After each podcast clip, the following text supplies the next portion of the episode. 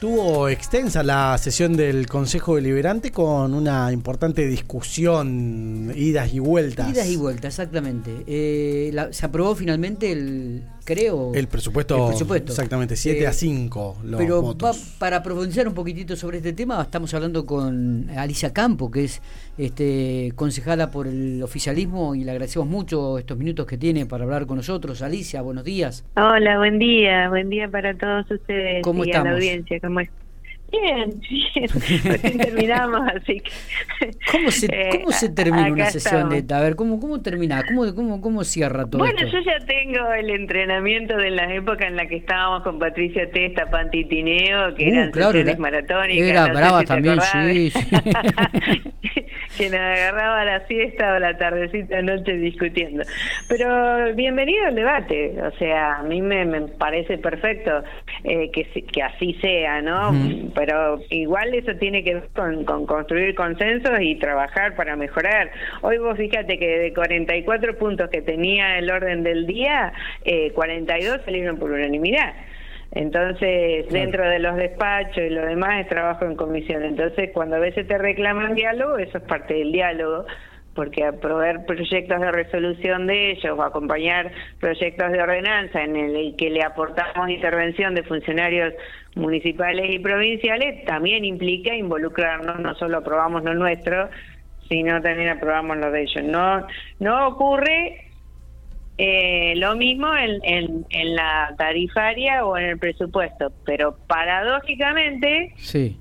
antes de tratar la tarifaria, habíamos tratado cinco puntos del orden del día, donde con la misma estructura de costos, con los mismos funcionarios municipales que vinieron a explicar y con otros funcionarios de Corpico, se entendía que había que, de acuerdo a convenios eh, vigentes, de por el tema del agua potable, del saneamiento urbano, del alumbrado público, del transporte, bueno, ahí por unanimidad.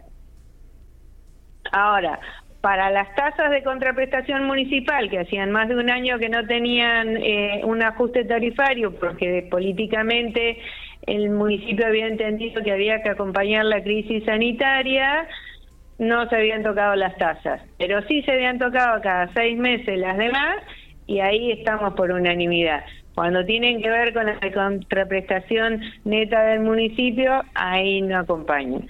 Y además, como dato, la tarifaria es la herramienta de la cual el municipio obtiene los recursos para después armar su presupuesto. Por eso se presupone que en función de partidas presupuestarias que van a ingresar por distintos conceptos, obtengo un determinado monto que me permite ejecutar políticas municipales. Así que bueno, eh, no, no es la primera vez que esto pasa, rara vez nos han acompañado y ha salido por unanimidad, eh, pero bueno, en, en este caso, y gracias a que somos mayoría, el Ejecutivo Municipal va a tener presupuesto lo mismo que el Ejecutivo Provincial va a tener presupuesto, ¿no? Totalmente. esa es, la gran discusión que surgió con el tema del presupuesto, que es la primera vez desde 1983, desde que volvió la democracia, que la oposición irresponsablemente deja sin presupuesto al, país. De hecho, el presidente de la Unión Cívica Radical a nivel nacional dijo que había sido un grave error eh, no acompañar el presupuesto nacional. Está. Pero bueno, e, eso fue parte de la, de la discusión. ¿Y, y a nivel local, cuál es la oposición? ¿Cuál, cuál, ¿Cuál es el argumento que manifiesta la oposición para su negativa? En cuanto, en cuanto a la tarifaria, eh, que no le otorgan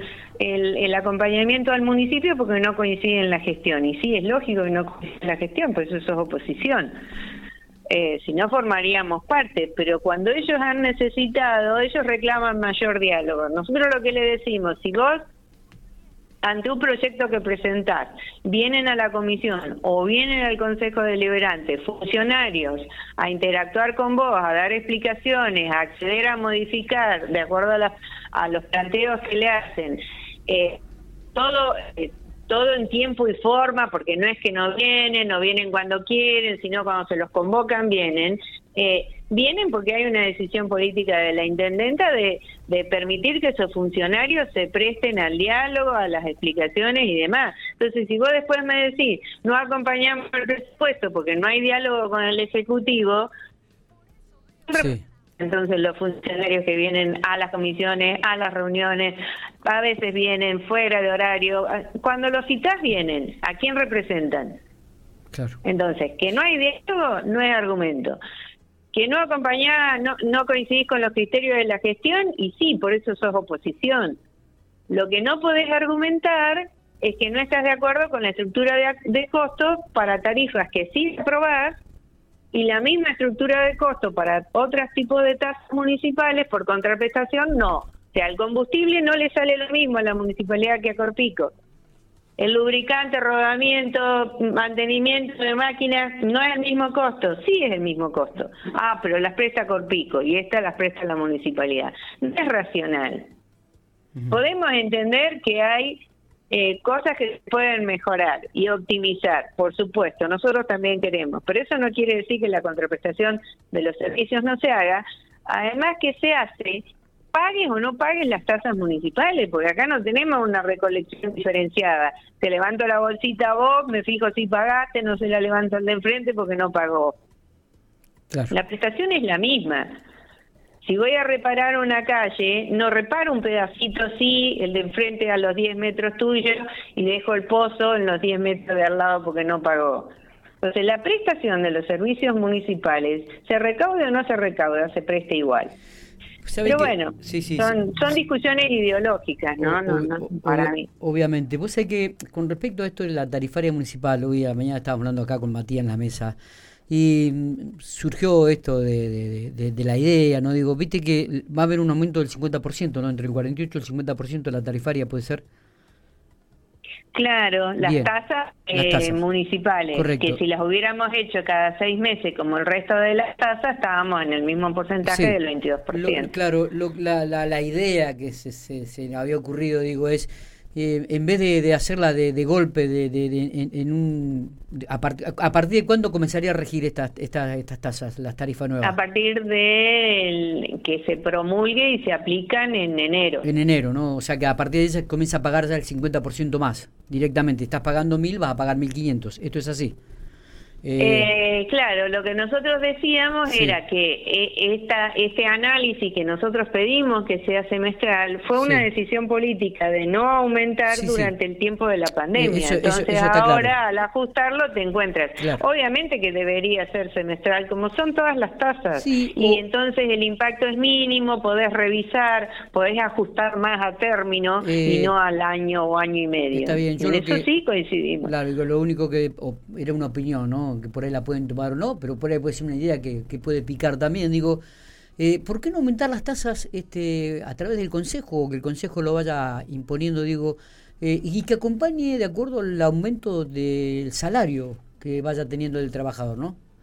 ah, sí, sería lo ideal. Sería lo ideal porque, todo sea, porque el salario tampoco te lo aumentan de acuerdo a la inflación. Entonces, por ahí digo, sería uno, si te aumentan el 7% el salario, tomar como referencia el Estado, digo, ¿no? por ejemplo, el provincial. Es parte del costo del personal. El, casi el 70% del valor de la tasa tiene que ver con el, costo eh, de, del personal. Eh, el resto es bienes de consumo o bienes de capital. ¿Viste? Por ahí, digo, no impactaría tanto quizás en, el bolsillo de, la gente de golpe. Más que nada es eso, ¿no?